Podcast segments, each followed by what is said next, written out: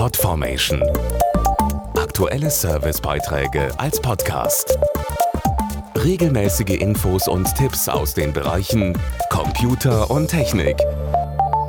Zukunft serienmäßig. Das ist das Motto der diesjährigen Internationalen Automobilausstellung, kurz IAA. Die größte und wichtigste Automesse der Welt ist vom 15. bis 25. September geöffnet. Rund 900 Aussteller zeigen auf der IAA aktuelle Trends und Weltpremieren aus der Autobranche.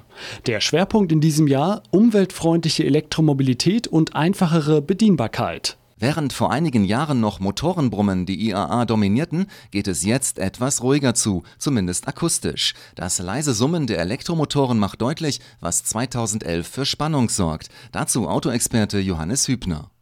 Hersteller wollen in diesem Jahr nicht nur präsentieren, was ist, sondern auch, was sein wird. Von Plug-in-Hybrid über das reine Elektroauto bis zu Brennstoffzelle und Wasserstoffantrieb.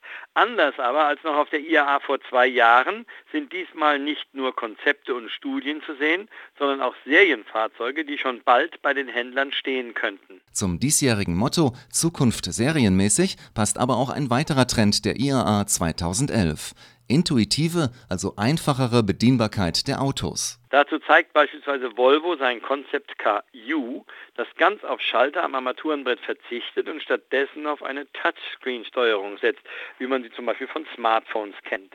Dabei wird beispielsweise der Touchscreen an der Mittelkonsole sogar automatisch aktiviert, wenn der Fahrer den Blick drauf richtet.